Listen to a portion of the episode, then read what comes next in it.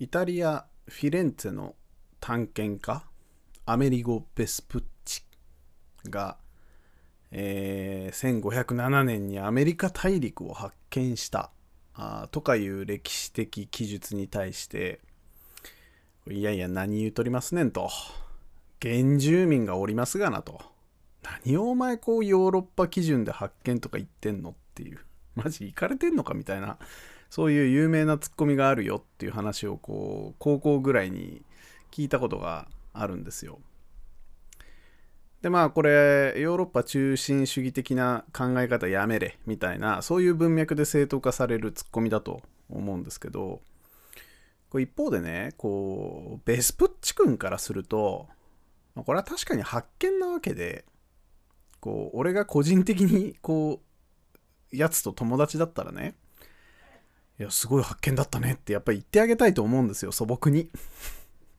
でまあ、全然違うけど似たようなことがちょっと今週ありましてね。あの事情はちょっと込み入ってるんですけどこう17歳ぐらいの男子高校生とこう話す機会があって、まあ、彼が言うにはね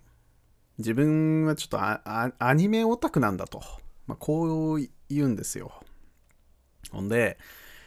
こう同級生はね「鬼滅」とか「呪術廻戦」とかばっかりこう見てるんだけど、まあ、自分はちょっとマニアックな昔のアニメが好きでみたいな そういう危険なこと言い出してね。で言うにこと書いて、まあ、ちょっと古いんですけど「エヴァンゲリオンって知ってます?」みたいな。あれちょっと難しいんですけどちゃんと見るとマジ名作なんですよ。知る人ぞ知るみたいなってみたいに語り出しちゃったんですよ。でもうこれやばいじゃないですか。突如地雷原に放り込まれる感覚というかこう37歳一児の父親としてのこう大人力の 一挙手一投足を試されているようなもう両脇じんわり汗ばむ季節が来ましたなみたいなそういう感覚になるわけですよ本当に。なのでちょっと面白かったのはあの本線と違うんだけど実はこの「シン・ゴジラ」とか「シン・ウルトラマン」とかあの監督が昔作ってた作品なんですよ。意外ですよね。みたいな。そういうテンションなのよ。逆なのね俺の感覚からすると。でもまあそりゃそうなるわなと思って。で特にまあ思い出せば俺もエヴァ衝撃的だったわけで、まあ、とんでもないアニメがやってきたなと。あのテレ東水曜 夕方6時半から普通に地上波でやるような番組じゃねえだろっていう風に。まあ俺はリアタイじゃないんだけど。でもあの時のすげえアニメ見ちゃったっていう発見をこう知らなそうの知らなそうな人に興奮して伝えるっていうあの感覚を踏みにじりたくはないんですよ僕も。でまあぶっちゃけエヴァとかアニメだったらでかつ2人だったらね1対1だったらまあ俺もあれ好きだよっていう風に言って2人で盛り上がればまあいいかなっていう風に思うんだけど実はちょっと厄介なことにねその現場にはねもう一人女学生がおりまして女子学生がいて。でその男子学生っていうのはその女子学生に若干のマウンティングっていうか俺はすげえもの見てる予感みたいなものを醸し出すアイテムとしてこう喋ってたんですよ。でもこんな現場見ちゃったらさ もう桑原桑原っつってその場を抜けるしかないじゃない？実際は。だって嘘ついて俺は知らないふりをできないし。で彼なりのエヴァ解釈みたいなものとうとうと喋ってるけどそれに注釈なんて加えようもないと。なんていうかもうとにかく俺ができることは何もないと。このみずみずしい興奮にいかに水を差さないかみたいなそれぐらいしかもう考えることないなっていうふうに、まあ、思ったわけですよ。ほんでこの感覚ってさあのー、なんだろう。観察者側でもあるんだけどでも今の俺自身がその男子高校生と同じ立場になることっていうのもあってね。でそのなんか例えばさちょっと別の専門の本とか、まあ、例えば哲学とか思想思想書とか社会学の本とかをちょっと読みかじってこう自分なりに考えましたと。とっても新鮮な考え方だった。自分にとっては衝撃的だった。みたいなことを意気揚々と話しててもさで実際はそれ1000年前に もう熟議が行われていてで、ね、俺がこう啓蒙された開かれたと思っていた考え方とか結論に対して実はもう十分確実な反論もすでにあってでなんなら誰もそんな話してないよもうみたいなことって、まあ、多々あるわけじゃないですか。でこれってさこうそっとしておく以外に何も何もできないのかなみたいな。で多分できないんだろうなっていうふうに思ってて。であの16歳17歳それ20何歳とかだったらまだ許されるんだけどやっぱりちょっと年齢って大事なんじゃないかなって密かに思っていてなんか35ぐらいを超えてから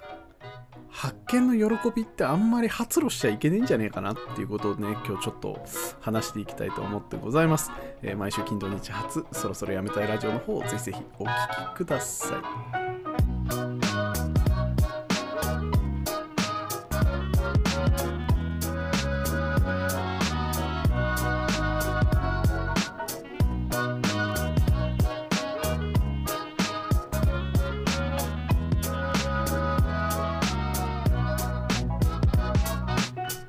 ということで改めましてこんばんはっていう話ねいやなんかさなんかあの大学時代をすげえ思い出してね。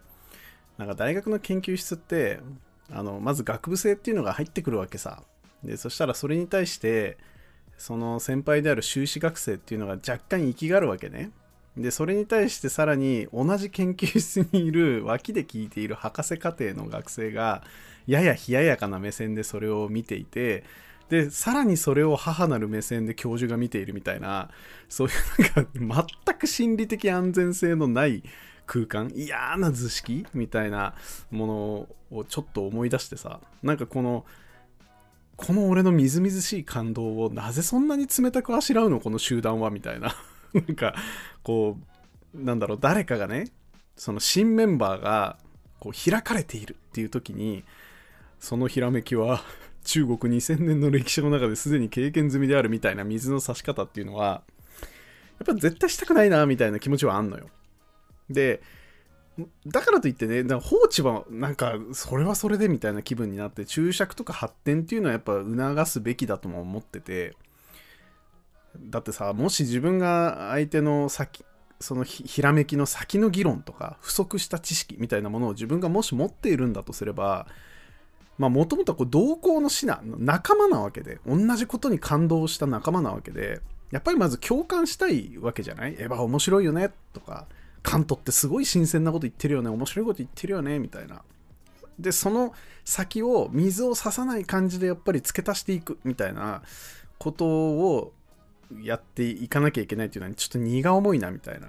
なんかちょっと思い出したけどそのポリティカルコレクトネスとかこうビーガン的思想、まあ、主差別の話とかその透明なベールのそのリベラルな話とかそういう初めて聞いたらハッとするような指摘考え方思考実験みたいなのってちょっとやっぱ厄介で放置できないんだよねその感動って。なんかすごいこれこれこそ正しい考え方っぽいみたいな素朴な疑問が解けていったよこのポリティカルコレクトネス的な考え方でみたいな感覚って一時的に与えるんだけど実際はさ様々な議論とか検討がやっぱりあってそんな簡単な話じゃないじゃんみたいな。でもそれはそれで何て言うんだろう人が編み出した一つのいいアイディアでポリティカルコレクトネス PC みたいなやつも。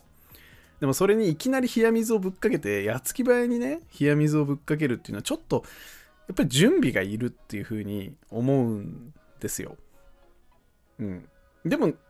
やっぱり注釈を加えなきゃいけないというか、そんな簡単じゃないんだよ、みたいな そ。そんな簡単に割り切れない話とかっていっぱいあるよね、みたいな話ってやっぱりなきゃいけない。けど、そこでやっぱり発見を腐すようなことをやると、相手も態度が硬直化したりするもんだから、すごいやっぱり取り扱い難しいと思うんですよね。その、発見の感動みたいなものって。だから、あのまあ年齢で区切るのもどうかと思うけどやっぱりいい年こいてからはそういう取り扱いが難しいというか相手をに気を使ってしまいがちなあの発見の感動私これすごいと思うんですみたいなやつっていうのをあんまりやめた外に言わない方がいいんじゃないかなみたいな。やっぱりなんか自分の中で感動があった発見だなっていう新しいひらめきだなっていう風な思いがあったとしてもちゃんと抑制を効かせるというか、あの、発露させないというか、これはなんかやっぱり基地かもしれないなとか、十分な検討、反論があるかもしれないっていうふうに、やっぱ身構えるっていうのが、なんかだんだんと大人のマナーみたいな。だってあんまりこうすごい理論だよねみたいなことをいいい年こいた人が言ってるのを見たらでもかなりそれに対してこう追加の知識とか反駁をしづらいというかいう感覚になっちゃうんでやっぱりなんかあの良くないのかもしれないけど年食ってくるとあんまりこう感情の起伏みたいなものは外に出せなくなるなっていうのが、まあ、最近つとに感じることですね。まあ、今日のところはこんな感じで、えー、考えてみましたと。これ自体もまあ、発見の喜びなのかと言われて、まあ、こういう発見の喜びうんぬんかんかんの議論はすでに2000年前にみたいなことを言われるんだろうなみたいな。またはこんなことを議論する意味もないみたいなことを言われるんだろうなっていう気持ちで今日のところはやめたいと思ってございます。また来週も撮っていきたいと明日かなもう撮っていきたいと思いますのでぜひよろしくお願いします。じゃあまた。